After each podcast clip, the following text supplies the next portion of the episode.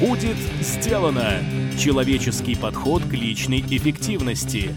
Авторский подкаст от Маклахова Никиты. Добрый день! В эфире подкаст от проекта «Будет сделано». Программа для тех, кто хочет делать больше за меньшее время, а также жить и работать без стресса. Я ее ведущий Никита Маклахов. Сегодня у нас в гостях Андрей Ткаченко, практикующий йогин, преподаватель йоги, йога-терапевт, а также автор ряда курсов для людей, практикующих йогу и другие системы развития. Мы обсудим путь Андрея и узнаем, зачем он поменял должность руководителя в IT-компании на малооплачиваемую профессию инструктора йоги. Поговорим о том, какие сверхспособности появляются у человека, который долго занимается восточными практиками, и как выглядит его обычный день. Выясним, что такое пранаяма, чем отличаются разные направления йоги друг от друга и как выбрать наиболее подходящую для себя. И, наконец, разберемся, как прокачать свое внимание. И перед тем, как мы начнем, хочу представить вам нового партнера нашего проекта, одного из крупнейших мировых производителей пишущих инструментов, компанию Cross. В каталоге этой компании около 300 ручек, и там есть все, что только можно себе представить – Перьевые, шариковые, роллерные, со стилусом, с гравировками и даже с покрытием из драгоценных металлов. Одна коллекция меня особенно впечатлила. Видимо, попрошу ее в качестве подарка себе на Новый год. Речь идет о специальной серии ручек для супергероев, которая была разработана совместно с корпорацией Marvel Entertainment. В этой серии три модели – Человек-паук, Капитан Америка и Железный Человек.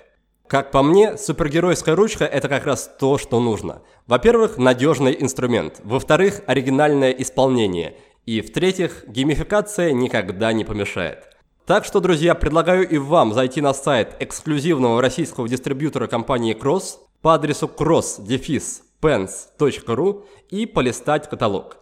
И если что-то вам приглянется, то по промокоду WBD2017 вы сможете получить 10% скидку на любой заказ. А теперь переходим к Андрею. Андрей, привет. Привет, Никита. Всем привет, кто меня слушает. Давай начнем с беседы о твоей прошлой жизни. Расскажи, что было до йоги, как ты в нее попал, была ли у тебя какая-то классическая, типичная офисная жизнь-работа, и если была, то каким образом происходил переход на новые рельсы? У меня довольно богатый опыт различных работ, различных направлений деятельности. В йогу я приходил уже из офиса, я был на руководящей должности, руководителем IT-отдела, тендерного отдела. Был такой прыжок в неизвестность. Я сейчас немножко начну с конца, а потом вернусь, расскажу, что происходило.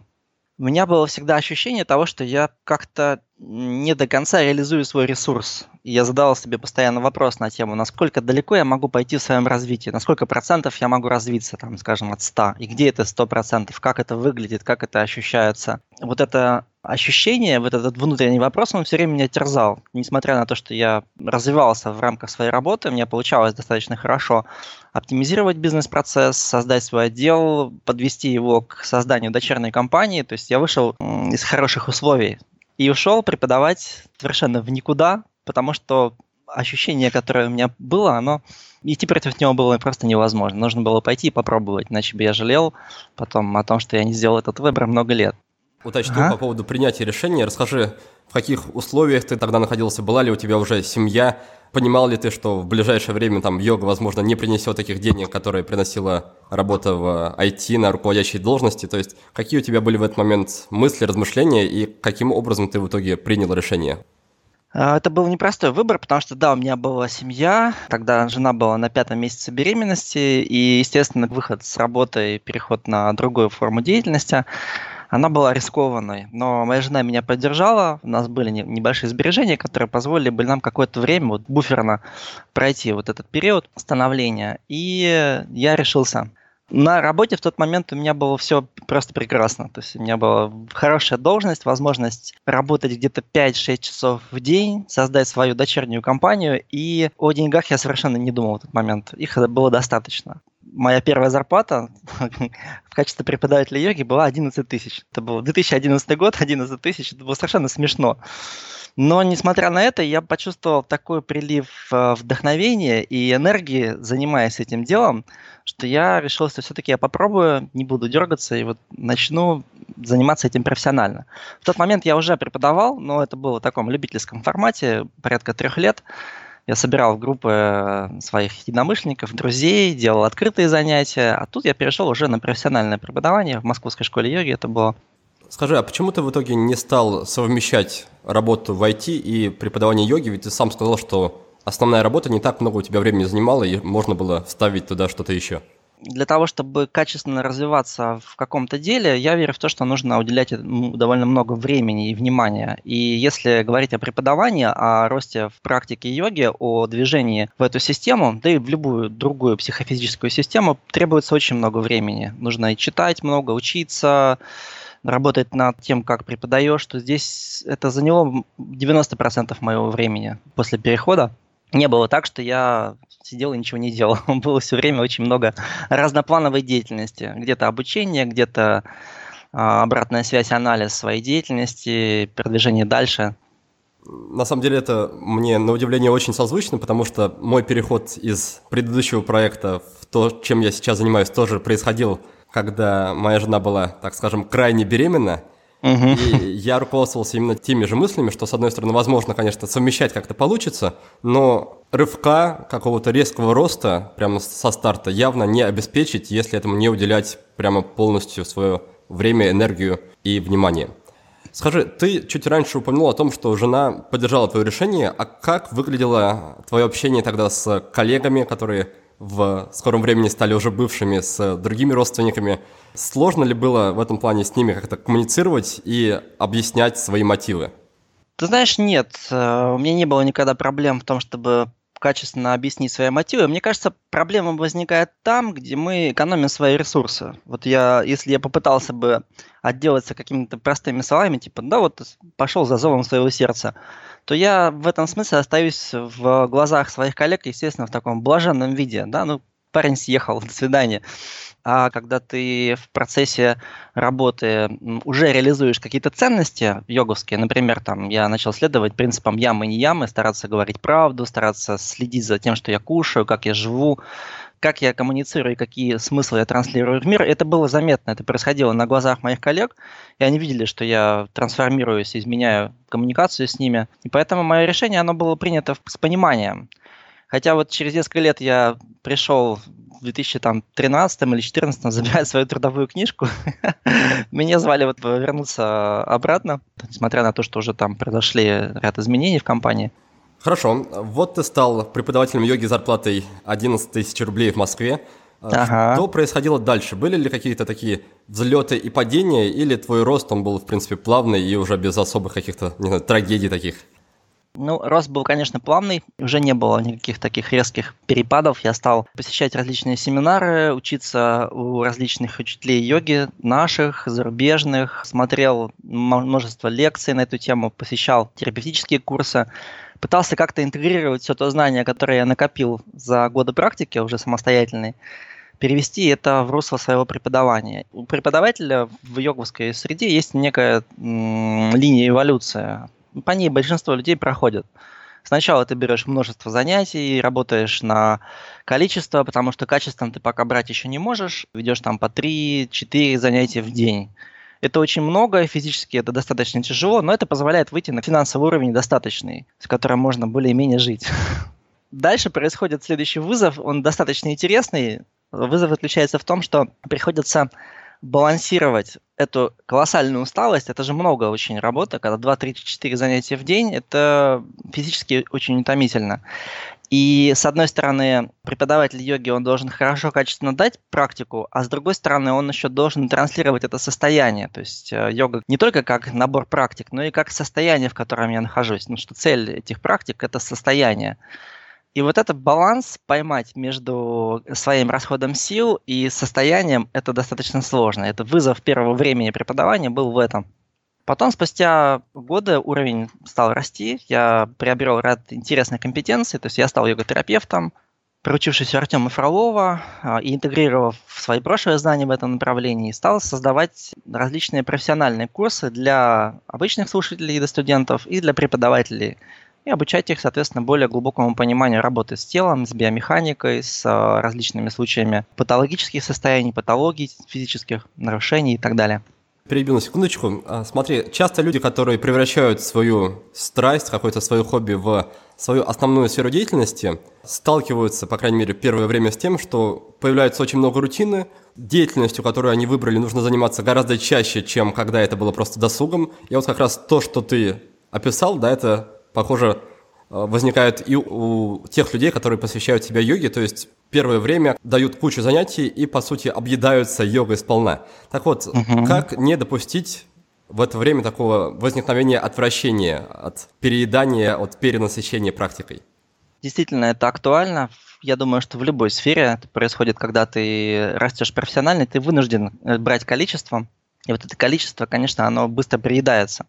Это сложно. Именно в срезе преподавания йоги необходимо больше времени уделять личной практике, потому что многие преподаватели, они становятся преподавателями в том числе потому, что преподавание как этап позволяет людям сохранять стабильность своих занятий. То есть человек постоянно занимается. А вот это постоянное занятие дает постепенный эффект роста, роста сознания, роста своих возможностей, способностей и погружения в эту среду. Но в какой-то момент, когда занятия становятся преимущественно ну, я как бы преимущественно преподаю, а не занимаюсь сам с собой, да, то есть не, не посвящаю это время своей практике, рост останавливается, и тогда вдохновение, полученное через личную практику, заканчивается. И вот здесь как раз вот этот момент, когда мне нужно найти силы, чтобы все-таки позаниматься самому с собой и сохранить это вдохновенное состояние, сохранить вовлеченность в тему, но при этом мне нужно выделить время и энергию из э, своей деятельности. Начало преподавания таково, что мне приходится много заниматься, много физически преподавать. И я устаю. Парадокс. С одной стороны, нужно э, каким-то образом выживать, а с другой стороны, вот в это выживание нужно еще впихнуть, умудриться свои собственные занятия. И вот когда это удается, когда человек через э, преподаватель йоги, который растет, да, через практику, все-таки понимает, что без личной практики, без личной вовлеченности в это дело вдохновение теряется, и э, теряется состояние, да, этот парадокс не решить. То есть нужно уделять время собственной практике. Это раз. Нужно стараться расти, а, учиться постоянно, чтобы повышать уровень своего преподавания и, соответственно, цену на рынке. Ну, понятное дело, йога-преподаватели, йога-рынок – это тоже рынок своего рода. И там тоже, соответственно, более высокая компетенция, она оценивается в большие деньги. Соответственно, если ты достигаешь определенного класса, ты можешь уменьшить количество занятий и в этот момент ты выходишь на другую стадию работы, у тебя появляется возможность сохранять состояние и его транслировать своим ученикам. Андрей, э, вначале ты говорил о том, что основным побуждением для перехода в йогу э, было ощущение того, что ты не полностью реализуешься на том месте, в котором находился тогда.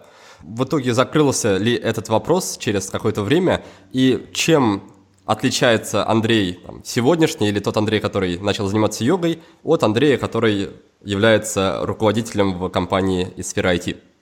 Действительно, я чувствую разницу между тем, каким я был 7-8 лет назад и сейчас. И эта разница, она в знании устройства своего сознания, в знании того, кто я есть. Как я это вижу? Наша деятельность, она в какой-то мере является отражением нас самих. То есть то, что я делаю, это зеркало меня. В этом действии отражаются мои способности, мои чаяния, какие-то надежды, планы. Все это выражается через деятельность. И если я нахожу тот формат занятости, который отражает меня целиком, я чувствую в этом удовлетворение, потому что все мои внутренние вот эти вот абстрактные структуры, они получают актуализацию в деятельности. И когда я работал, я пробовал разные совершенно вот сферы, был момент, когда я был даже технологом конфетного производства, создавал линию производства конфет. Ну так вот, через эту деятельность должен проявиться я сам. Если я чувствую, что что-то во мне остается невыраженным, не раскрытым, то я ощущаю, что мой ресурс, он просто растрачивается, что нет вот полного выражения того, что есть.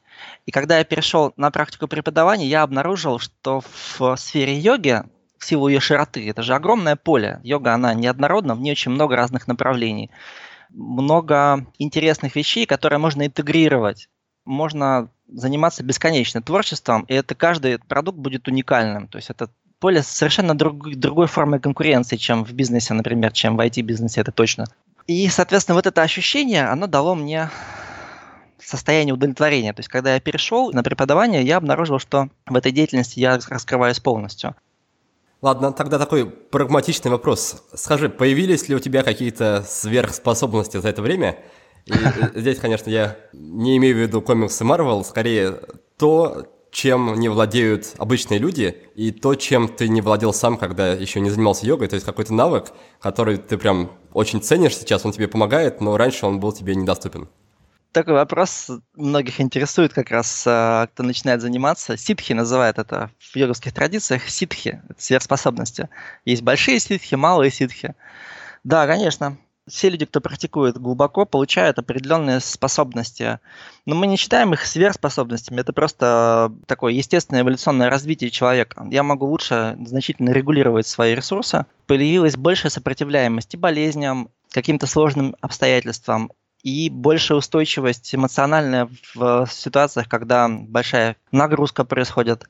Также появилась возможность читать, лучше понимать и чувствовать людей. То есть вот если говорить про эмпатию, то практика самонаблюдения, а это одно из направлений внутри йоги, да, йога она многогранна, работа с телом, работа с умом. Вот в работе с умом есть э, различные техники, позволяющие развивать внимательность. И вот практика самонаблюдения, она позволяет научиться различать какие-то внутренние тенденции, побуждающие меня действовать, и когда я их обнаружил в себе, я стал видеть это в других людях.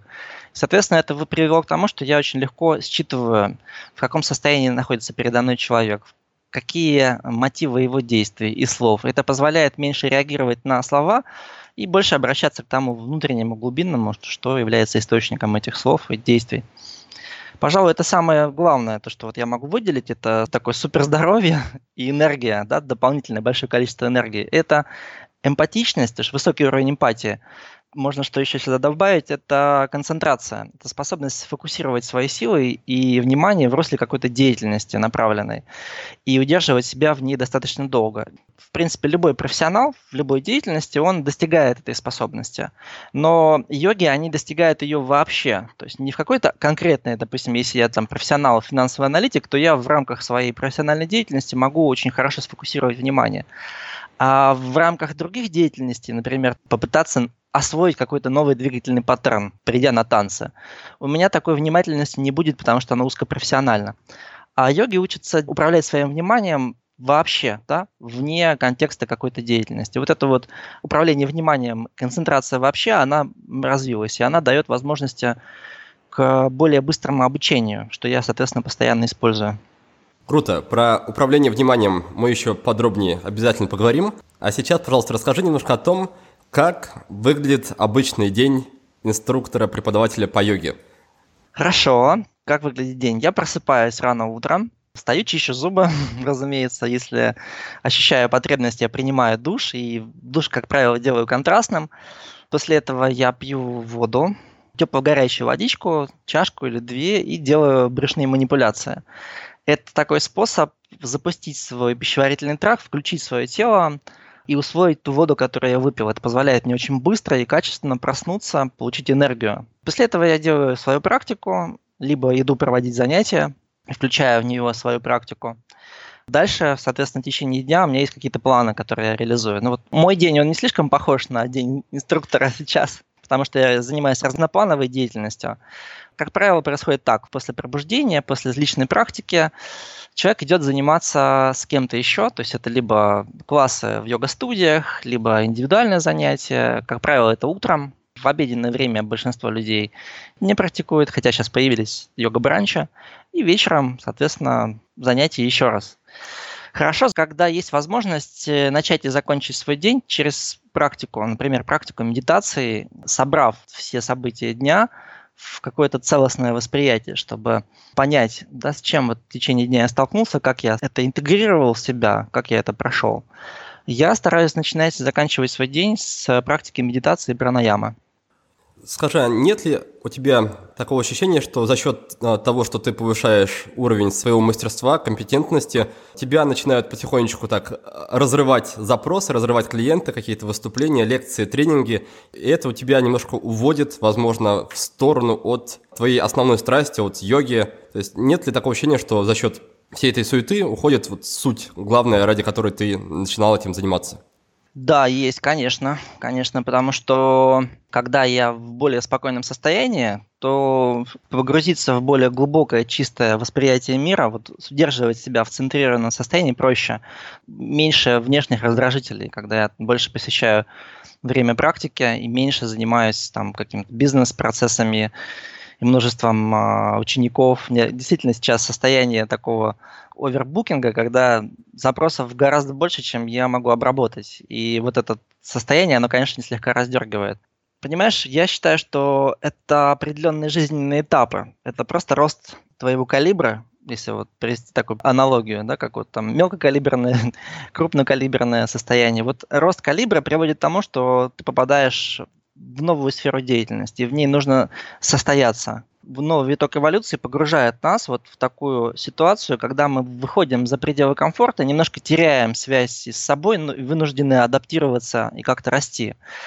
И для меня здесь есть э, выбор такой глобальный между состоянием йоги, между состоянием такого спокойного, умиротворенного, отрешенного, ровного бытия, с одной стороны, и между моей миссией, которую вот я чувствую, которая явно меня ведет и проявляется во всем, что я делаю, с другой. Там моя миссия в том, чтобы способствовать эволюции. Я сам в своей жизни про это, и любые проекты я провожу через постоянную оптимизацию, постоянный рост, мне это интересно, то, что, собственно, двигает мой главный интерес. И через коммуникацию с людьми, также встречая кого-то, действительно пытаюсь увидеть в нем то внутреннее, что пытается вырасти, и дать ему возможность через коммуникацию со мной это сделать.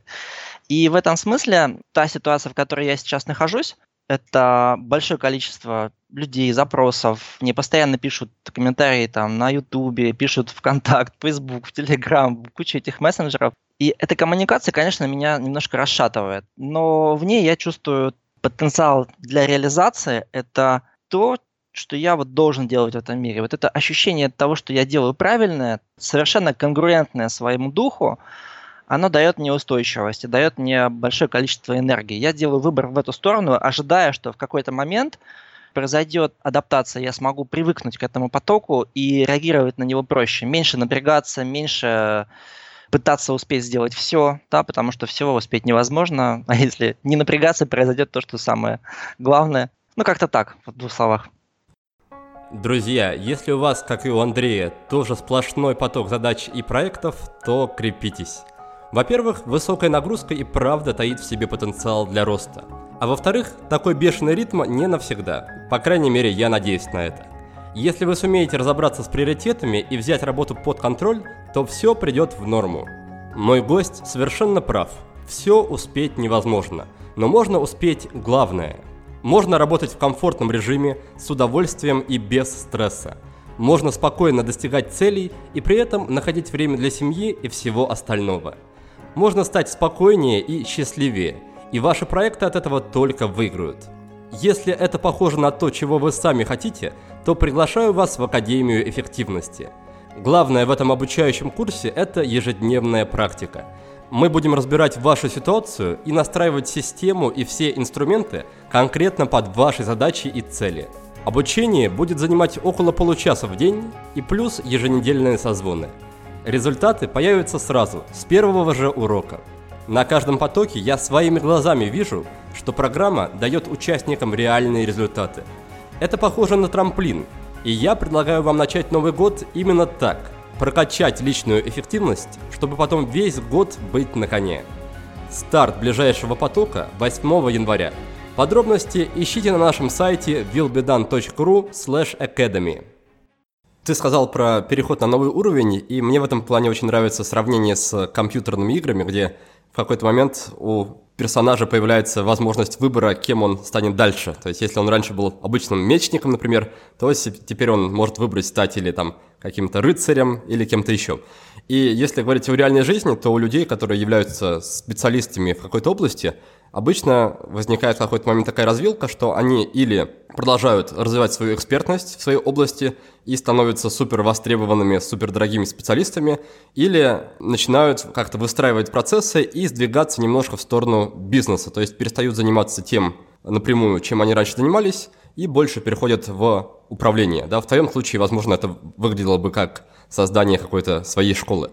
Так вот, расскажи, какие у тебя в этом плане мысли, какое из направлений хочешь выбрать ты? Я размышлял как долгое время на тему создания своей школы и даже делал такие попытки. То есть я начинал создавать сообщество, пробовал себя в этом и понял, что в данный момент я не очень хочу идти в это, знаешь, если вот чувствовать происходящее событие и, что называется, держать нос по ветру, чувствовать, в какую сторону вот происходит теншн, движение моей жизни, я вижу, что оно меня уводит немножко в другую сторону. Я создаю сейчас бизнес-проект, который называется Open Mind Management и Open Mind Yoga, да, такие два глобальных направления, содержащих в себе мои наработки в плане йоги, и я хочу их интегрировать, с одной стороны, в корпоративный мир, а с другой стороны, повлиять своим видением на то, что происходит в йоговском мире, потому что там тоже есть чем заняться. Я вижу это, с одной стороны, как управленческая деятельность, безусловно, потому что я являюсь ядром процесса, уже собралась команда, порядка 12 человек, она постоянно растет. А с другой стороны, я хочу сохранить в этом ценность ну, ты сказал, что либо там одно, либо другое. В втором выборе я больше смещаюсь в сторону управления. Но мне кажется, что если попытаться сохранить свою миссию, сохранить вот это вот изначальное нечто внутреннее, глубинное, которое выражалось через предыдущую деятельность, например, через преподавание. То есть я глобально хочу, чтобы тот человек, с кем я коммуницирую, вырос. И для этого у меня есть огромный инструментарий, для этого есть у меня состояние, для этого у меня есть обстоятельства, в которых я могу использовать свой инструментарий, побудить человека к росту. Да, вот у меня такой запрос. Я же могу тот же самый запрос попытаться реализовать через интеграцию тренинговых программ в корпоративный мир или создание каких-то площадок для диалога разных направлений в йоговской среде. И я сделаю в итоге выбор, что я не буду открывать свое направление в виде йога-школы, а буду заниматься бизнесом, интегрируя уже имеющееся все то, что сейчас есть на йоговском поле, давая возможность соединить через себя, через вот эту компанию, через эту группу скорее, да, коллаборацию йогов, преподавателей, два мира. Один мир это восточный мир э, духовного, мир мистического духовного знания, и другой мир такого бизнеса, западный мир. Пытаться их соединить в наиболее экологичном виде, чтобы западный мир получил какое-то спокойствие, ресурс для того, чтобы балансировать свое состояние. А восточный мир, мир вот этих йоговских практиков, которые часто оторваны от э, финансовой действительности, не умеют зарабатывать деньги, чувствуют и видят это как что-то антидуховное, соединить их с западным умением интегрировать свой опыт и в том числе его монетизировать, потому что это, естественно, развиваться во всех направлениях. Вот таким как бы связующим звеном я сейчас себя ощущаю, такой выбор делаю. Андрей, ты уже несколько раз в процессе разговора назвал такой термин, как состояние. Расскажи угу. про какое состояние ты говоришь и как в это состояние можно попасть обычному человеку наверное, лучше начать стоит с, с определения вообще, что такое йога, да, и почему я упоминаю состояние. Слово йога имеет порядка 50 переводов. Это, с одной стороны, может быть состояние, да, состояние сознания. Йога чита врити ниродха. Это основное определение йоговское по Патанджали, один из главных йоговских текстов. Йога чита врити ниродха. Буквально переводится как йога есть прекращение движения ума. То есть это стабилизация ума. Есть определение йоги, что это спокойствие эмоций. Также йога – это некий профессионализм, это искусность, мастерство. Например, йога гончара или йога ткача или йога там IT-руководителя. Вот, йога – это набор физических практик, психических практик, или можно объединить их, набор психофизических практик по достижению искусности, по достижению этого состояния. То есть йога – это целый ряд определений. И вот состояние, о котором я говорю, это то состояние, когда я внимателен, когда я собран, когда все ресурсы, находящиеся у меня во мне, они актуализированы, я могу ими воспользоваться. Когда я не реактивен, я проактивен, я могу выбирать свое состояние и могу выбирать свою эмоцию, как я буду сейчас реагировать. Это состояние спокойствия, силы, здоровья, во всех смыслах этого слова. Под состоянием я имею в виду вот это, вот этот комплекс смыслов. Сейчас я напомню вам основные идеи нашего разговора с Андреем, а затем мы перейдем к следующей теме. Мой гость рассказал свою историю и объяснил, что заставило его отказаться от карьеры в сфере IT и стать преподавателем йоги. Основной причиной стало чувство нереализованности своего потенциала. Андрею было интересно, насколько сильно можно преуспеть в собственном развитии. И когда он стал профессионально заниматься йогой, то все встало на свои места. Через дело человек проявляет себя, свои ценности и таланты. Когда находишь свое дело, испытываешь удовлетворение и прилив сил, что и произошло с Андреем. На своем примере он рассказал, как выглядит эволюция мастера – Сначала приходится брать большую нагрузку и одновременно обучаться. В этот период любимое дело может превратиться в рутину, и здесь очень важно не потерять мотивацию, а для этого стараться больше времени посвящать личной практике. По мере того, как мастерство растет, количество переходит в качество. На этом этапе уже можно выбирать для себя специализацию, уменьшать нагрузку и увеличивать стоимость своих услуг.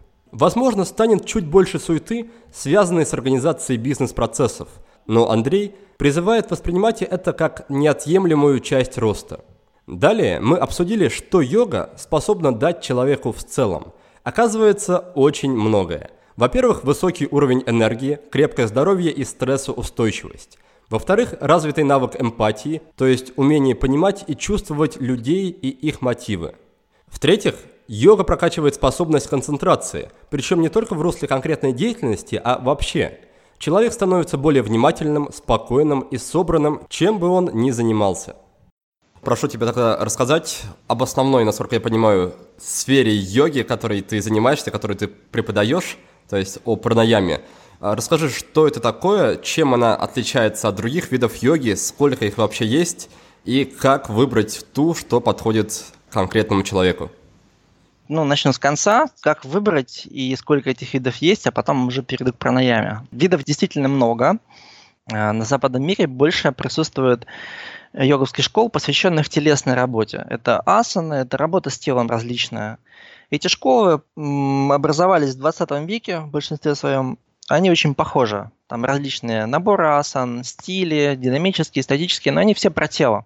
Это то, чем, в общем-то, на 90% заполнен этот рынок, да, йога-среда. Как выбрать то, чем заниматься? Я думаю, что тут вопрос скорее нужно поставить так, кто мой проводник? Потому что выбор занятия, он зависит от э, встречи с учителем. Если ты встречаешь человека, который имеющимся у него языком помогает тебе расти, помогает тебе найти свои ограничения, начать их преодолевать, расти, значит, это твой вариант. Потому что самое главное – это именно найти тот язык, тот инструментарий, того проводника к этому инструментарию, который тебе даст возможность вырасти. Найти можно, если ты перебираешь, ходишь к разным преподавателям, пробуешь разные школы, сравниваешь свои ощущения, пробуешь несколько занятий одного стиля, другого, третьего – смотришь на то, насколько тебе понятно то, как говорит учитель, какой вот язык он использует, попадает ли он в твои внутренние аспекты. Потому что часто к практике йоги и вообще к такому поиску какого-то направления приводит ощущение внутренней какой-то невыраженности. Вот есть что-то внутри, что рвется наружу, и я даже сам не, не могу определить, что, и пытаюсь найти, что это. И вдруг я встречаю, допустим, человека, ну это частая очень ситуация, так люди находят своих учителей, так они погружаются в какое-то направление. Я встречаю какого-то человека, который говорит такие слова, которые попадают в меня. Я чувствую, да, вот это я искал. Вот именно это из меня рвалось. И вот если я нахожу такого учителя, то не так важно, что он там преподает. Нужно заниматься этим, потому что вот этот учитель становится таким лифтом, который поднимает меня на другую ступень эволюции. А практика это просто форма, через которую происходит это эволюционирование. По факту не столь важна практика, ее форма. Там, будь то асаны, физическая практика, будь то пранаяма, дыхательные упражнения и а, параллельно с ней там техника концентрация, или будь то медитация, ну так условно можно разбить на три пути. Там тело, сознание, смесь пранаяма. Не так важна сама практика, ее форма, как э, то, что происходит в момент, когда я практикую. Вот есть я, а есть то, что я делаю. И вот когда я это делаю, возникает что-то третье. Что-то объединяющее меня с этим действием. И вот это третье, внутри этого третьего происходит эволюция. Я там узнаю, кто я, я там узнаю, какой я, в каком я состоянии, что со мной происходит, каким я был до, в процессе и каким стал. И через вот это узнавание происходит эволюционный скачок. И это не столько привязано к форме практики, сколько к внутреннему процессу. Поэтому важнее скорее не форма, а учитель, который может тебя инициировать, который может тебя вывести в эту точку, где ты сделаешь свой самый главный шаг.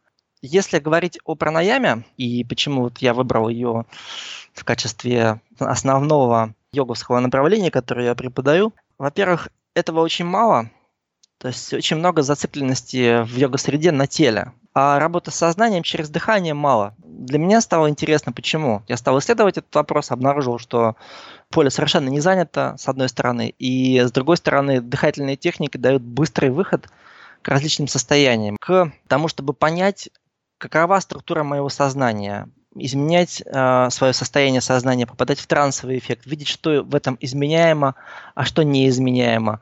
И внутри этой практики происходит довольно быстрый эволюционный скачок. Поэтому я выбрал пранаяму. Тот инструментарий, который в ней присутствует, он позволяет за полтора-два месяца регулярной практики практически любому человеку сдвинуть свое состояние в какую-то более активную фазу, более внимательное состояние, более ресурсное, увеличить свою энергию, увеличить способность концентрации внимания, то есть использование этой энергии, потому что мало увеличить количество сил, да, нужно еще уметь им воспользоваться. И пранаяма, ее перевод, прана, энергия, а яма – это удлинение, сдерживание, перераспределение, накопление. То есть это действие с энергией. Когда мы практикуем задержки дыхания, когда мы практикуем различные дыхательные программы, мы увеличиваем свой энергопотенциал. Но этого недостаточно, что нужно тем потенциалом, который мы создаем, да, высвобождаем, еще суметь воспользоваться. И если нет техник концентрации внимания, то вся поступившая энергия распределится по имеющимся привычкам, ничего существенного не произойдет. И в пранаяме присутствует целый ряд техник, которые позволяют научиться фокусировать свое внимание в разном энергорежиме, научиться управлять тем ресурсом, который у меня есть, и направлять его на достижение своих целей. И понимать, что именно мешает мне достигать эти цели. Я хотел поделиться еще своей находкой. В практике я обнаружил одну интересную вещь. Она также абстрактна, как сознание, как внимание. Это что-то, с чем мы сталкиваемся, выбирая делать что-то для своей эволюции. То есть я, например, решаю чем-то заниматься, делать какую-то практику там вставать утром, делать э, медитацию, делать пранаяму или делать комплекс Сурья Намаскар. Или я решаю изменить свою жизнь, идти учиться ежедневно какому-то действию, языку или какому-то искусству. Когда я делаю такой выбор и ставлю перед собой задачу, начинаю реализовывать, я каждый раз сталкиваюсь с одним и тем же абстрактным моментом, называется он соглашение, внутренним соглашением, через которое я обязан пройти, чтобы развиваться. Это всегда в момент начала действия выбор между тем, чтобы сейчас его делать, или заняться чем-то более приятным. Там, съесть что-то вкусное, позвонить кому-то приятному, или прогуляться, или посмотреть какое-то кино. Каждый раз пытаясь приступить к какой-то новой задаче, я вижу вот этот внутренний выбор между благим и приятным. И вот этот выбор, как некий краеугольный камень личного развития, он находится всегда и везде, в любой ситуации. Если научиться его выделять в момент этого занятия и осознавать прохождение сквозь этот выбор, то эволюция сознания будет неизбежна. Потому что этот выбор – это попытка сэкономить ресурс. Это защитный механизм мозга. Если мы учимся его видеть и преодолевать, то мы становимся устойчивы в своих решениях. Давай немножко про это поговорим, потому что это мне тоже очень созвучно. По сути, это перекликается с механизмами формирования привычек, о которых мы много говорим в образовательной программе. Она называется «Игра в привычки». И угу. мое мнение такое, что чтобы преодолеть этот выбор, нужно сделать все возможное, чтобы выбор был как можно проще. То есть, чтобы нам было как можно проще пойти попрактиковать йогу, вместо того, чтобы там пойти съесть конфету. И здесь у нас уже получается очень большое пространство для проработки. Можно сделать так, чтобы коврик для йоги лежал прямо рядышком с рабочим местом, чтобы не нужно было ехать в зал. Можно заранее продумать упражнения. Можно решить заниматься не целый час, а там всего лишь 5 минут, чтобы восприятие объема практики было тоже не таким гнетущим.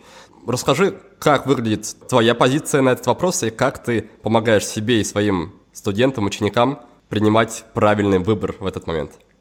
Я думаю, что вариант с упрощением выбора, он может сработать, но у него тоже есть срок, скажем так, годности.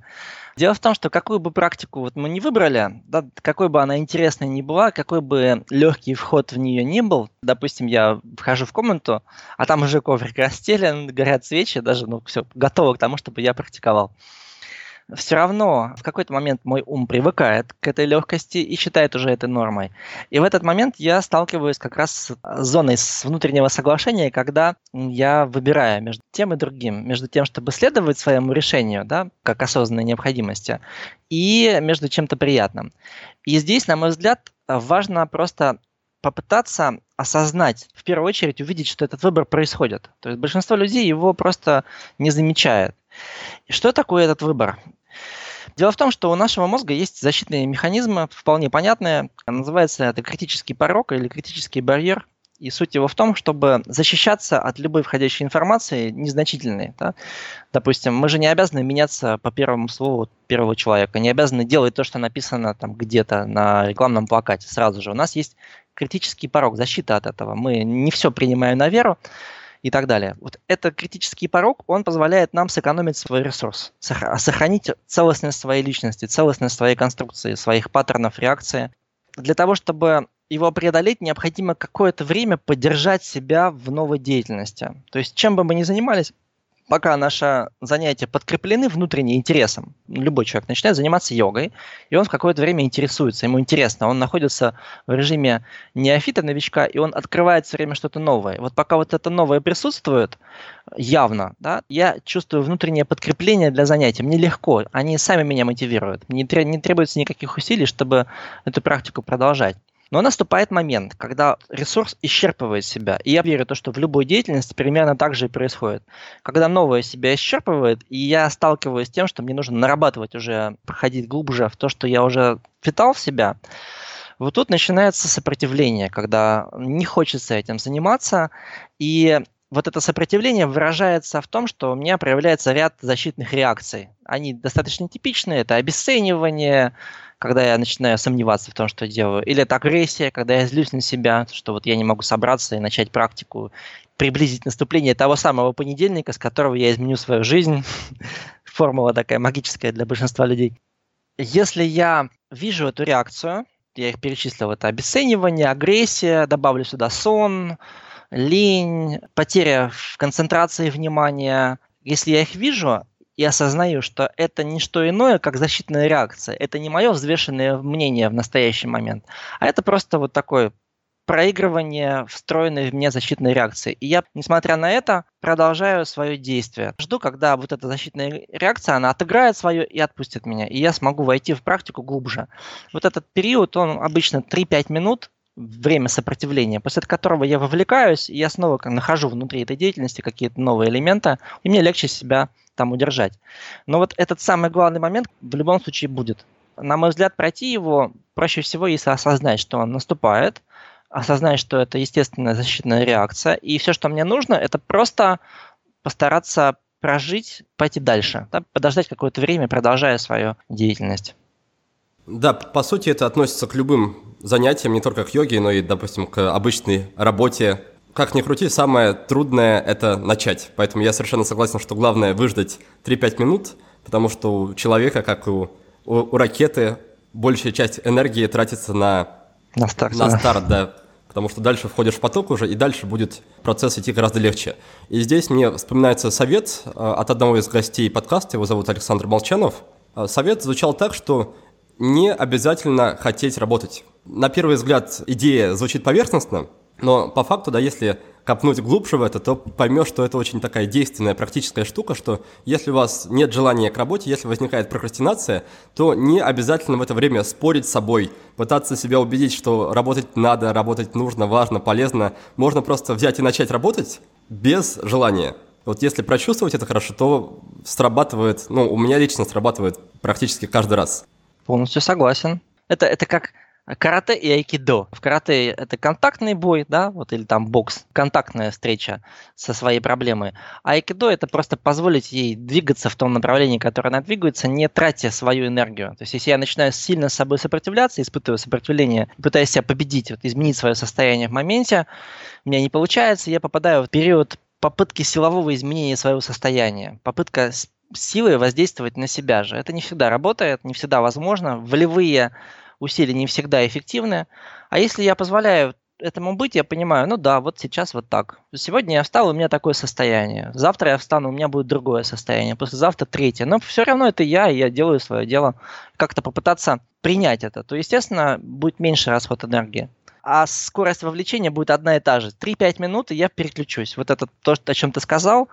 Когда критический порог сдается, нужно просто поддержать фокус внимания на нужной теме. И все. 3-5 минут, и ты вовлечешься. Хорошо, Андрей, спасибо большое, что поделился. И давай тогда продолжим обсуждение. Я хочу вспомнить, что о тебе впервые в нашем подкасте заговорил Артем Агабеков, и совсем недавно еще тебя также рекомендовал как прекрасного преподавателя Сергей Сухов. На твой взгляд, что увлекает, что интересует таких людей, как Сергей и Артем, то есть людей из сферы э, бизнеса, из сферы каких-то достижений, что их увлекает и привлекает в занятиях пранаямой? Ну, я думаю, цели могут быть различные. Ну, во-первых, это то, что можно повысить степень своей концентрации. По факту все, что с нами происходит, происходит в сфере нашего внимания. Даже то, что я сейчас говорю, да, и то, что ты говоришь, мы это воспринимаем внутри своего внимания. И если я как-то могу повлиять на интенсивность этого внимания, на его степень детализированности, это как разрешение картинки в DPI, там 30 DPI или 300 DPI или 1000 DPI, то же самое можно сказать про внимание. Если я могу повлиять на интенсивность вот этой разрешающей способности своего восприятия на внимание, то качество любой деятельности, в которой я погружен, оно вырастет, потому что я буду видеть и осознавать больше. Поэтому, конечно, это некое такое внутреннее масштабирование, своей концентрации. С другой стороны, это развитие метанавыков. То есть есть э, в практиках работы с сознанием такой термин метанавыки. Мета это значит над буквально. Да? Это ну, некие корневые навыки саморегуляции, самоуправления. И вот во внимании есть тоже метанавыки, позволяющие понимать, куда вот сейчас уходит мой ресурс и уметь правильно его вложить, да, инвестировать. То есть я в процессе деятельности, в процессе разговора или в процессе э, погружения в любой проект могу правильно распределить свои ресурсы, потому что я управляю этими ресурсами. Если я вовлекаюсь так, что теряю себя в этом, такую аналогию представить, это не переправление через реку на лодке, а вот прям такое движение вместе с потоком. Когда поток меня подхватывает, его активность, его события меня захватывают, я в нем. В этот момент я теряю много энергии, и у меня меньшая степень контроля над ситуацией. И, соответственно, метанавыки позволяют мне вот этот контроль повысить, чтобы я более качественно мог справляться со своими задачами. Что они еще могут получить люди такого плана? Есть выход через практику в работу со своим сознанием. Это обнаружение целой сферы сознания. Вот помимо нашего мира, в котором мы вовлечены, нашей деятельности, семей, друзей, есть еще мир сознания, то, где все это происходит. И вот практика концентрации, практика пранаям позволяет человеку вывести в этот мир и дать ему опыт проживания себя, опыт понимания того, что вот это себя, это я, оно разное, что я могу быть разным с этим можно как-то работать. Это не всегда данность. Вот это вот выход в совершенно другую сферу, сферу сознания, сферу тонкого управления своими ресурсами, своим вниманием, своим состоянием, пониманием того, чем заняты мои мысли. Это тоже один из метанавыков, осознание того, чем занято мое внимание в данный момент. Почему я туда направил свое внимание? Часто бывает так, что меня что-то увлекает, и это одно, потом другое, потом третье, и так проходит вся твоя жизнь, да? Если видел, такая картинка была. Бегущая красивая собачка, такая небольшая, ушастая, в прыжке, с таким, видно по морде, что у нее очень большой энтузиазм в состоянии, она мчится за какой-то красной фигней непонятной. И написано, в погоне за неведомой фигней пройдет вся твоя жизнь. погоня, когда мое внимание переключается с одного интересного на другое интересное, на третье интересное, и пролетает жизнь. А метанавык позволяет мне делать этот выбор сознательно, оценивать, насколько вот эта инвестиция разумнее, чем вот эта. Переходим к нашему традиционному конкурсу «Книга за отзыв». И сегодня мы, как обычно, разыграем сразу две крутые книги. Напомню правила. Есть два варианта участия. Первый – написать пост о подкасте во Вконтакте, в Фейсбуке или в Инстаграме. Второй способ – оставить отзыв на странице подкаста в iTunes. Переходим к призам. Книги для сегодняшнего розыгрыша предоставили наши друзья из издательства «Альпина», за что им огромное спасибо. Первая книга называется «Воля и самоконтроль. Как гены и мозг мешают нам бороться с соблазнами». Автор книги Ирина Якутенко, биолог и научный журналист. Из этой книги вы узнаете много интересного об устройстве мозга, о нейромедиаторах и генах, о соблазнах и о том, как же им противостоять. В книге множество научных данных, тестов и рекомендаций. Словом, именно того, что мы с вами любим и ценим. Этот подарок отправляется к Милене Просветовой. Милена, поздравляю тебя и благодарю за поддержку. Второй победитель – слушатель с ником в iTunes Блаз. К тебе отправляется книга, которую написал никто иной, как адмирал ВМС США Вильям Макрейвен. Называется она довольно забавно «Заправляй кровать 10 простых правил, которые помогут изменить твою жизнь и, возможно, весь мир. Эти 10 правил, о которых говорится в названии, адмирал вывел во время обучения в тренировочном лагере морских котиков. Каждое правило иллюстрируется рассказами о подготовке курсантов и о спецоперациях. Книга весьма и весьма мотивирующая, так что рекомендую всем ее прочитать. Еще раз поздравляю наших победителей, а всех остальных, дорогие друзья, я призываю также делиться своими впечатлениями о подкасте. Помимо участия в розыгрыше, вы тем самым очень и очень нам помогаете. Давай тогда погрузимся еще больше в, наконец-то, в тему внимания и поговорим о ней, о ней в контексте личной эффективности. И об этом, если не ошибаюсь, впервые начал говорить а, знаменитый популярный Дэвид Аллен. Его мысли на этот счет были, что человек, по сути, ничем особо не может управлять, кроме своего внимания. Например, советы по управлению временем, да, они в своей основе бессмысленны, потому что на время мы как никак влиять не можем. То, что нам подвластно, это наше внимание, и, по сути, основа эффективности – это собирать внимание в одной точке и за счет этого делать все, что нам нужно сделать. Давай начнем с того, куда в течение дня утекает наше внимание и каким образом можно залатать такие основные дыры, чтобы утечка внимания, она стала чуть меньше и чуть больше у нас оставалось для нас самих. Отлично. Да, абсолютно Дэвид Аллан прав в этом. Все, что с нами происходит, происходит с нами в нашем внимании. Э, если я нахожусь в ресурсном и сильном состоянии и спокоен при этом, и собран, тогда моя устойчивость в деятельности, устойчивость концентрации моего внимания на том, что я делаю, она высока. И от этого, естественно, любая деятельность выигрывает, потому что я внимателен, я последователен, это похоже на создание, на строительство здания. Я его делаю последовательно, и та деятельность, в которую я таким образом погружен, она растет очень эффективно. И наоборот, если внимание мое слишком э, подвижно, если состояние эмоциональное у меня слишком быстрое, подвижное, тогда внимание переключается с одной темы на другую, и я постоянно теряю связь между одной мыслью, другой мыслью, третьей мыслью. Получается, вот это здание, которое я пытаюсь выстроить в своих действиях, оно все время стройка на время останавливается. Не то чтобы оно разрушается полностью, но строители берут выходной да, и занимаются чем-то другим. И вот этот ресурс внимания, он, естественно, ограничен у нас, он не бесконечен. И он бывает разных состояний. Внимание бывает разных состояний. Я бы выделил несколько примеров того, как можно его классифицировать. Внимание в состоянии тупое. Пример тупого внимания – это когда мы крайне утомлены, например, мы всю ночь кутили, вдруг нас будет утром, через час после того, как мы уснули, мы просыпаемся в состоянии такой вот легкого отупения. Или э, это состояние глубокого алкогольного опьянения. Внимание очень тяжелое и неподвижное. В нем ничего не отражается. Это когда я сам себе смутен, и объект, на который я смотрю, пытаюсь его осознавать и видеть, тоже мне смутен. Понятно, что в этом состоянии самое правильное это спать рассеянность. Это такая крайняя рассеянность и разбросенность. Режим зеваки, когда человек, только что удерживавший в своем внимании одну картину, вдруг полностью переключается и на, на что-то другое и теряет связь между первым и вторым. И в этом состоянии находятся дети до 3-4 лет. Только что занимался, например, там лепкой, и ты сидишь с ним, играешься, он лепит, лепит перед тобой или рисует.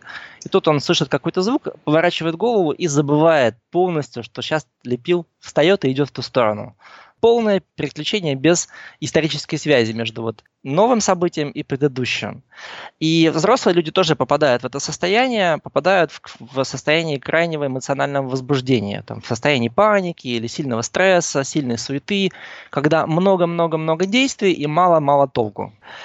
Следующий режим внимания – это тот режим, в котором пребывает большинство людей, режим переключающийся. Мы ведем беседу об одной теме, потом мы переключились на другую, вспомнили, что мы же говорили не об этом, а о другом, вернулись обратно и продолжаем. Там вот это переключение. Но сам момент переключения остается вне поля восприятия. То есть я просто уловил какую-то более актуальную ассоциативную связь и просто переключился на нее. Потом вспомнил, что я же рассказывал о другом и вернулся. Там в йоге называется это состояние викшипта. Викшипта, переключающийся. Вот. Это состояние, в котором живет большинство людей, оно не сказать, что суперэффективное, старается практики йоги попасть через медитативные практики управления вниманием в режим фокусированного внимания. И вот э, то, что ты упомянул про Дэвида Дауна, это точно о том же. Собирать внимание в одной точке. Только в йоге называется это режим однонаправленности экаграта или экаграта. Эко – это один, грата – это врата, да, одна дверь, одна направленность. Проще всего по смыслу перевести это как фокусированное внимание. Когда я выбираю какую-то тему и могу сфокусировать свое внимание и всю свою мыслительную деятельность в русле этой темы и сохранять свое внимание там. Буддистские школы называют это центрированием или памятованием и самонаблюдением когда есть развитый устойчивый центр и развитая периферия. То есть я центрирую свое сознание, например, сейчас на том, что я хочу рассказать что-то по теме внимания, удерживаю на нем фокус, но при этом есть некая периферия, какие-то контекстные смыслы, которые тоже пролетают сквозь мое внимание прямо в этот момент. И если я вижу среди них какой-то удачный пример, я могу прямо на лету его включить в основную тему. И в идеале способность реализовать свои ресурсы а также это является целью многих практик, фокусированное внимание. В идеале через практику мы должны к этому приходить. И, наверное, вот э, если вернуться на секунду к предыдущему вопросу, это тоже один из запросов людей в бизнесе, это умение фокусировать и удерживать свое внимание в русле выбранной цели. Потому что если мы там ее удерживаем, то помимо того, что мы не растрачиваем свой ресурс на постоянное отвлечение и глубже погружаемся, Помимо этого, есть еще возможность создать состояние потока. А потоковое состояние в деятельности – это счастье. На эту тему я видел неоднократно очень созвучные тренинги, названия проектов у Филиппа Гузенюка, известного тренера, о том, что счастье в деятельности. Вот когда я не думаю, вот чем сейчас мне заняться в рамках той деятельности, которая, ну, задачи, которые я сейчас решаю. Когда у меня этих вариантов множество, я как бы нахожусь в творческом потоке внутри заданной рабочей деятельности. И это способность которая позволяет мне в любой деятельности чувствовать себя счастливым. Это классно. Чем бы я ни занялся, если я могу себя удержать там внутри, длительное время, чтобы преодолеть вот этот критический порог, о котором мы говорили.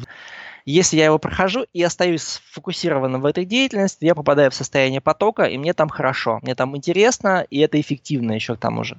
Поэтому да, конечно, состояние внимания, вот его режима, а именно фокусированный режим внимания, это супер ресурс. То, что люди на Западе тоже обращают на это внимание, неудивительно, потому что туда достаточно давно, порядка 30 лет назад вот в массовом виде пришли э, знания по медитации, и они достаточно хорошо исследованы. То есть чем хорош Запад в этом смысле, то что он опирается не столько на традицию, сколько на исследование. И вот эта традиция, пришедшая с Востока на Запад в виде буддийских медитаций, она дала достаточно большой научный технический материал. Люди исследовали годами в процессе их практики медитации и сделали уже однозначные выводы о том, что человек, занимающийся практикой медитации или, можно сказать, практикой внимательности, он становится более устойчив, его внимание становится более устойчиво. Однонаправленность или фокусированное внимание, умение собирать себя в одной точке проявляет себя в полной мере. И это круто. Это здорово, что это пришло наконец на Запад. Это прям супер ресурс.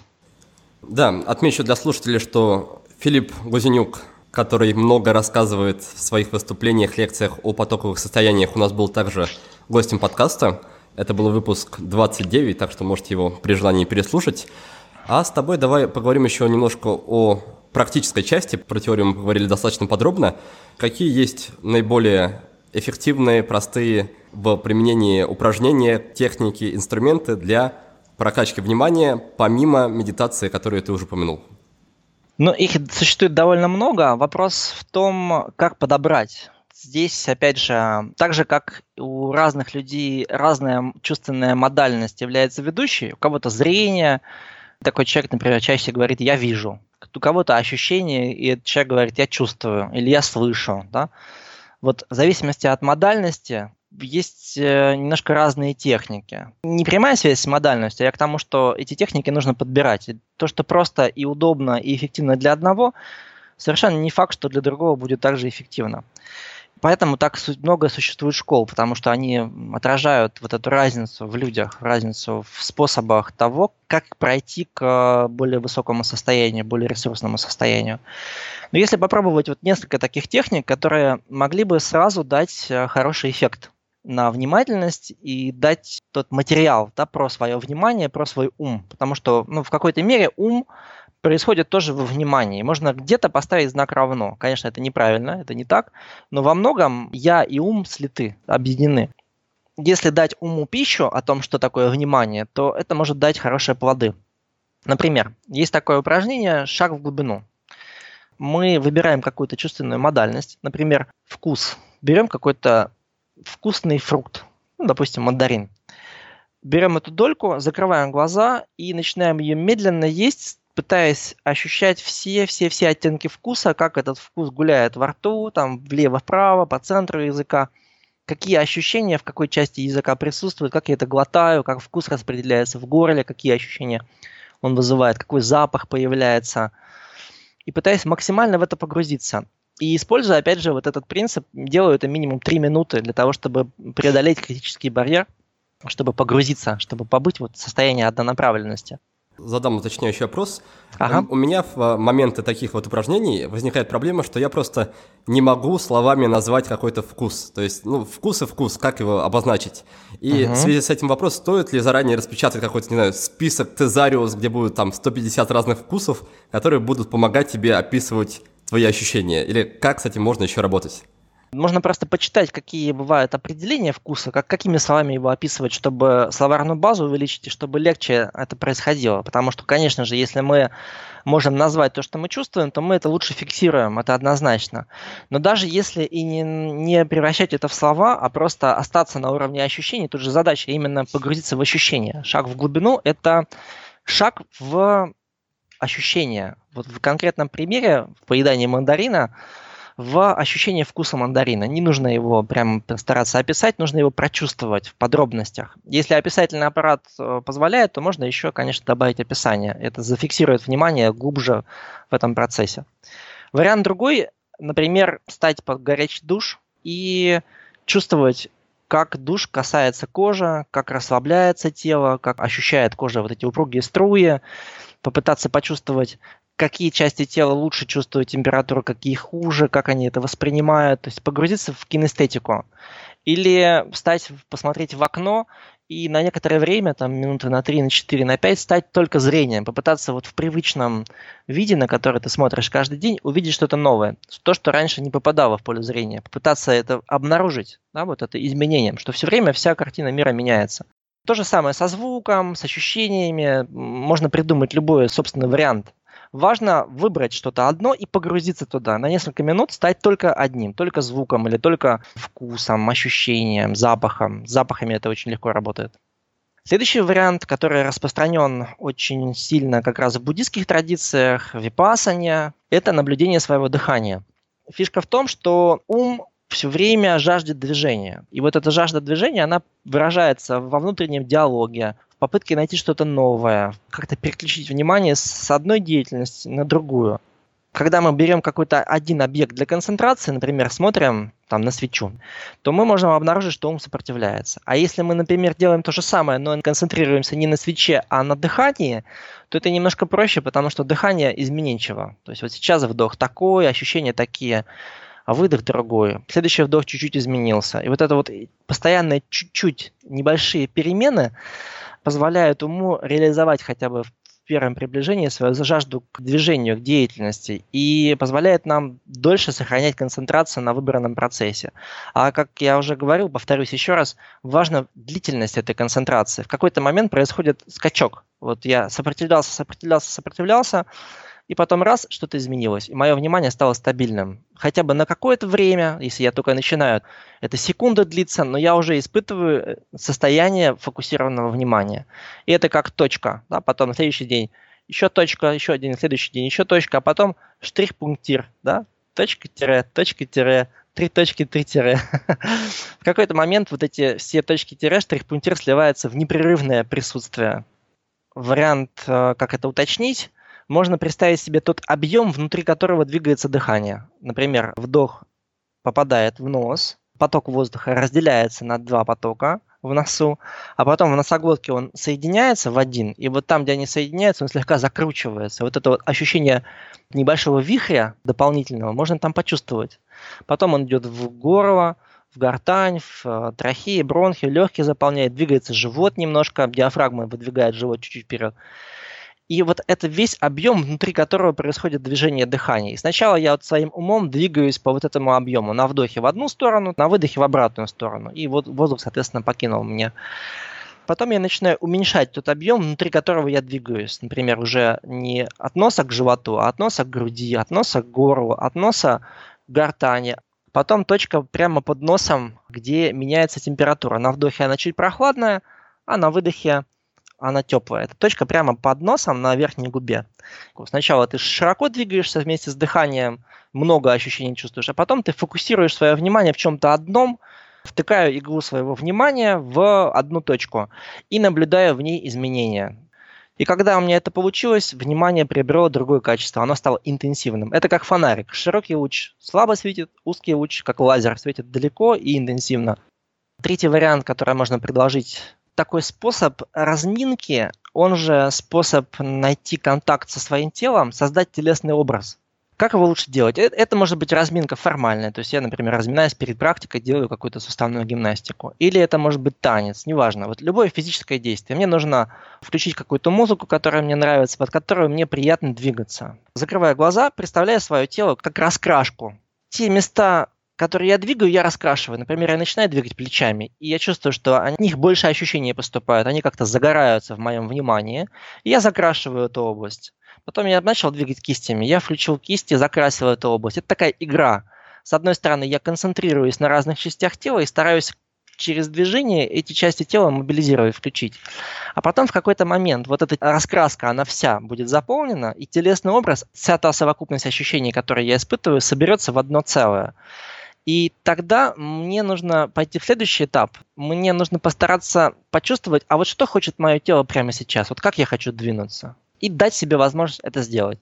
Из вот этих действий создается поток, в котором я выражаю свою потребность движения, и это контакт между телом и сознанием. Контакт происходит следующим образом. Я движением сообщаю своему телу что-то, да, я ему говорю, стань сильным, стань гибким, стань быстрым, стань здоровым, а тело отвечает мне ощущением. И я чувствую себя вот так. Мне вот дышится вот так. Я вот в этом движении чувствую свободу, а вот в этом движении я чувствую скованность. И у меня возникает контакт между телом и сознанием через телесный образ, через вот такую спонтанную йога-импровизацию. Это тоже медитация, это тоже концентрация на теле, и это концентрация, она еще имеет такую пользу телесную определенную, она высвобождает накопившиеся блоки, высвобождает нереализованность в движении такие три варианта я предлагаю вам рассмотреть. Они все дадут опыт непосредственной попытки регулирования своего внимания. Через вот это регулирование появится понимание того, что мое внимание бывает разным по качеству.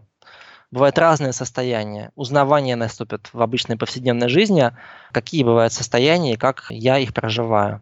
А вот это узнавание даст мне дополнительный инструментарий. То есть это такое инвестирование в другого качества жизни.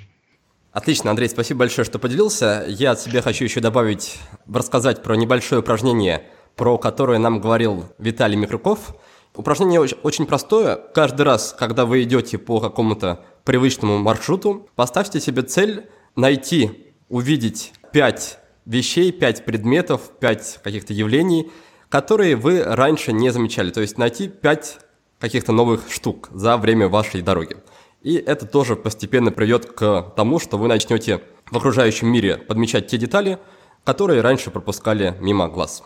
Наш выпуск подходит к концу, поэтому давайте вспомним, о чем мы говорили с Андреем во второй части. А говорили мы о йоге и о внимании. Если вы хотите начать практику, но не знаете с чего именно, начните с чего угодно.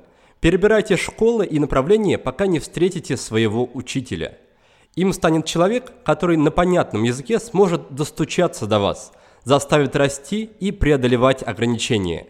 Встретив такого учителя, следуйте за ним – и неважно, какой именно вид йоги он преподает. Мой гость специализируется на пранаяме, то есть на дыхательных практиках. Андрей утверждает, что уже через пару месяцев регулярных занятий появятся первые результаты. Человек становится более внимательным и энергичным. Он учится фокусировать внимание и направлять его на достижение своих целей. Благодаря развитию внимания повышается качество работы, и человек чаще и легче попадает в состояние потока. Неважно, какую именно практику выберете вы, все равно, скорее всего, вас будет поджидать препятствие. Это тот момент, когда вам придется раз за разом выбирать, что делать – практиковать йогу или заняться чем-то более приятным и привычным. Здесь лично я советую максимально упростить себе вход в практику, а Андрей рекомендует просто поймать этот момент выбора, осознать его и выждать 3-5 минут – Далее мой гость рассказал о четырех основных режимах внимания и подчеркнул, что стремиться стоит к так называемому фокусированному режиму. И напоследок Андрей предложил три упражнения для тренировки внимания. Шаг в глубину, наблюдение за дыханием и танец-импровизация. Надеюсь, что сразу после прослушивания нашей беседы вы попробуете хотя бы одну из этих техник. Андрей, с тобой тогда давай постепенно переходить к нашей заключительной рубрике. Она называется «Пять в одном». В этой рубрике я задаю 5 коротких вопросов. И первый вопрос, он касается книги. Пожалуйста, порекомендуй книгу, которая в свое время произвела на тебя сильное впечатление и что-то тебе очень ощутимое дала. Психология эволюции Роберт Уилсон. Она же в английском варианте называется иначе. Прометей восставший. Ответ оказался гораздо короче, чем был мой вопрос. Давай переходить ко второму пункту. Он касается привычки которую ты прям считаешь ключевой, и если бы пришлось отказаться от всех остальных, ты бы оставил только ее?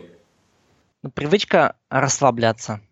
Все время ловлю себя на ощущение того, что происходящие события, они как-то отражаются в моем теле. И я расслабляюсь. То есть я делаю спокойный глубокий вдох-выдох и наблюдаю на качестве этого дыхания, сколько напряжения на меня налипло. И в этот момент я расслабляюсь, я сбрасываю его.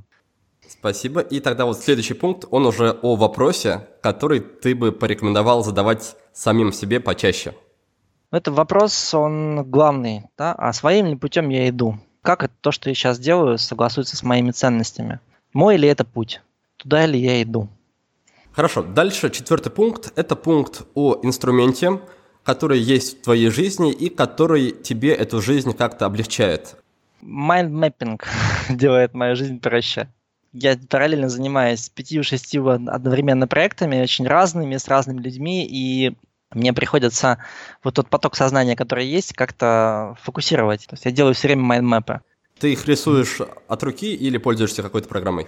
Я и так, и так, и рисую от руки, и пока я не нашел программу, которая на 100% бы мне соответствовала, ну, дала бы весь инструментарий того, что мне хотелось бы. Но я использую Google от Google, я тогда от, от себя посоветую. Мне вот нравится, есть веб-сервис, называется MindMeister или Meister. Он не очень бесплатен, но очень функционален. Тогда напоследок у нас остался пункт про фильм. Какой фильм произвел на тебя в свое время тоже стойкое, неизгладимое впечатление? «Достучаться до небес». Такой европейский фильм. Очень на меня произвел впечатление. А, «Зеленая миля», вот если из популярных фильмов, пожалуй, вот «Пудра», Трех хватит, давай тогда подведу коротко итоги. У нас получились книга, это «Психология эволюция» Роберт Вилсон, привычка расслабляться, замечать, каким образом окружающие события создают напряжение в теле и сбрасывать это напряжение. Вопрос – это вопрос, своим ли путем я иду и согласуются ли мои действия с моими ценностями. Инструмент – это использование интеллект-карт, или, как их еще называют, майндмэпов. И фильмы — это «Достучаться до небес», «Зеленая миля» и фильм под названием «Пудра». Ну что ж, Андрей, тогда в конце каждой беседы с нашими гостями я оставляю немножко времени гостям, чтобы они могли себя чуть-чуть порекламировать, рассказать о том, где их искать и где наши слушатели могли бы с ними поближе познакомиться. Спасибо. Я занимаюсь распространением йоговского знания и веду курс пранаямы, курс, который помогает э, людям научиться управлять своим вниманием, получить понятный, четкий инструментарий для развития внимательности и для увеличения своей энергии. Также сейчас у меня есть ряд интересных проектов, которые я развиваю. Это Open Mind Management. Я вышел в корпоративный мир, и я создаю программы, помогающие людям управлять своим ресурсом. Одна из них так это называется управление своим ресурсом через умение тренировать свою внимательность и быть расслабленным. Это антистресс, как научиться сбрасывать напряжение, в мир корпорации я привношу различные техники, которые узнал и почерпнул из йоги, но все они вокруг управления ресурсом, эффективностью, вниманием, расслаблением, антистрессом. Хорошо, а где за тобой наблюдать, где с тобой списываться, где за тобой следить? Все анонсы я делаю у себя на страничке на Фейсбуке. Также есть сайт tkachenkoyoga.com, куда тоже я выбрасываю актуальные программы, расписание и предстоящие тренинги. Но это в йоговской среде. В данный момент разрабатывается сайт Open Mind Management, на котором будут информация для корпоративного мира, те программы, которые я составляю, и тренинговые программы, которые в том числе мы делать будем с телесным практиком Павлом Шнейдерманом. Facebook, страничка в Фейсбуке, все анонсы там. Отлично, тогда мы все ссылки укажем в посте в блоге. А на этом мы будем с тобой уже постепенно прощаться. Спасибо тебе большое за интересную, насыщенную и полезную беседу. Спасибо всем, кто нас сегодня слушал. Успехов и до новых встреч. А в следующем выпуске к нам в гости придет тезка сегодняшнего героя Андрей Ланд. Актер театра и кино, музыкант, тренер и педагог. В общем, очень разносторонний человек – мы обсудим жизненный путь Андрея, его путь героя. Узнаем, как он пытался покорить Москву и что из этого вышло. Поговорим о том, как сама жизнь подталкивала Андрея к его призванию. Затронем тему личного мастерства. И, конечно же, не забудем разузнать о том, как актеры выстраивают свою жизнь с точки зрения личной эффективности, как выбирают проекты и как попадают в состояние потока. Я же прощаюсь с вами до следующей субботы. Успехов! Вы прослушали очередной выпуск подкаста от проекта «Будет сделано». Чтобы вы могли извлечь из него еще больше пользы, я оформил для вас специальные бонусные документы. В них в очень удобном и красивом виде собраны все самые главные идеи и рекомендации от наших гостей по каждому выпуску. Напишите пару приятных слов на странице подкаста в iTunes или опубликуйте ссылку на подкаст на своей странице в любой из социальных сетей, а после этого напишите мне в личные сообщения или на почту, и я буду рад отправить вам эти бонусные документы. Также не стесняйтесь присылать мне обратную связь, вопросы, идеи и комментарии. А я, в свою очередь, приложу все усилия к тому, чтобы каждый выпуск был интереснее и насыщеннее предыдущего. Оставайтесь с нами, и все самое важное в жизни будет сделано.